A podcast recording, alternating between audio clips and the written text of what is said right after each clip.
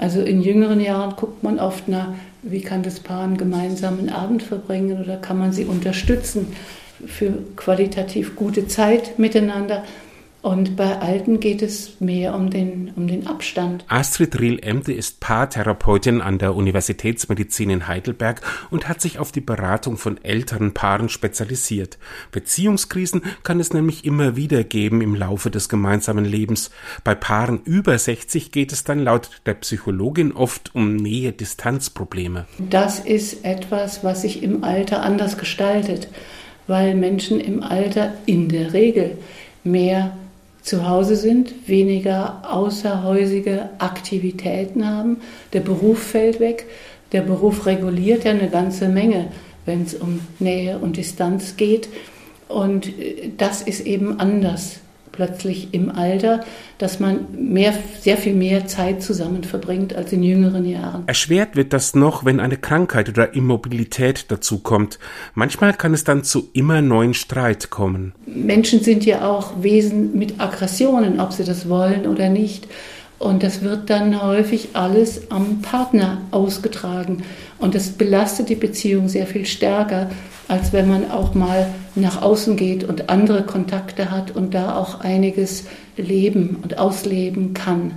Riel Emte sagt, wenn sich ein Paar in so einer Situation zu einer Paarberatung aufmacht, hat sie schon einen ersten wichtigen Schritt getan. Einmal erzählte ihr in einer Sitzung eine Frau, dass ihr die Wohnung zu eng geworden ist, seit ihr Mann nach seiner Pensionierung mehr zu Hause ist. Mit der Zeit empfand die Frau einen richtigen Groll gegen ihren Mann. Ich habe ein bisschen gebraucht, auch in der, in der Beratung irgendwie dahinter zu kommen. Und dann haben wir verabredet, dass jeder von beiden einen freien Tag in der Woche hat. Das sollte aber nicht der gleiche Tag sein. Also zum Beispiel die Frau am Dienstag und er am Donnerstag und musste dann auch außer Haus gehen. Die Frau musste außer Haus und er auch. Und das bedeutete, dass jeder auch denn ohne die andere Person einen freien Tag zu Hause hatte. Es zeigte sich, dass es den beiden richtig gut ging mit dieser Lösung. Riel Emde weiß auch von Paaren, die sich im Seniorenheim getrennte Zimmer nehmen und sich dann aber oft besuchen. So bliebe auch ein Stück Intimität bewahrt. Sie warnt davor, bei Problemen allzu schnell eine Trennung zu empfehlen. Äh, manchmal sagt man so auch, die bleiben nur wegen der gemeinsamen Wohnung zusammen oder aus finanziellen Gründen.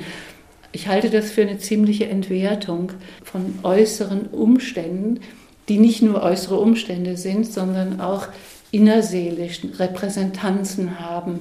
Also das gehört mit zu einem. Viele fühlen sich wie halbiert, wenn der andere nicht mehr da ist, wenn sie den anderen verlieren. Wenn man die Paartherapeutin bittet, ein paar Tipps zu geben, die dabei helfen, auch im Alter noch als Paar zusammenzuleben, dann empfiehlt sie Schauen Sie, dass Sie im Gespräch bleiben. Gönnen Sie sich Abstand, machen Sie nicht alles zusammen, lassen Sie Luft zwischen sich, gucken Sie, dass Sie ein gutes Verhältnis zwischen Gemeinsamkeit und eigenen Bereichen finden.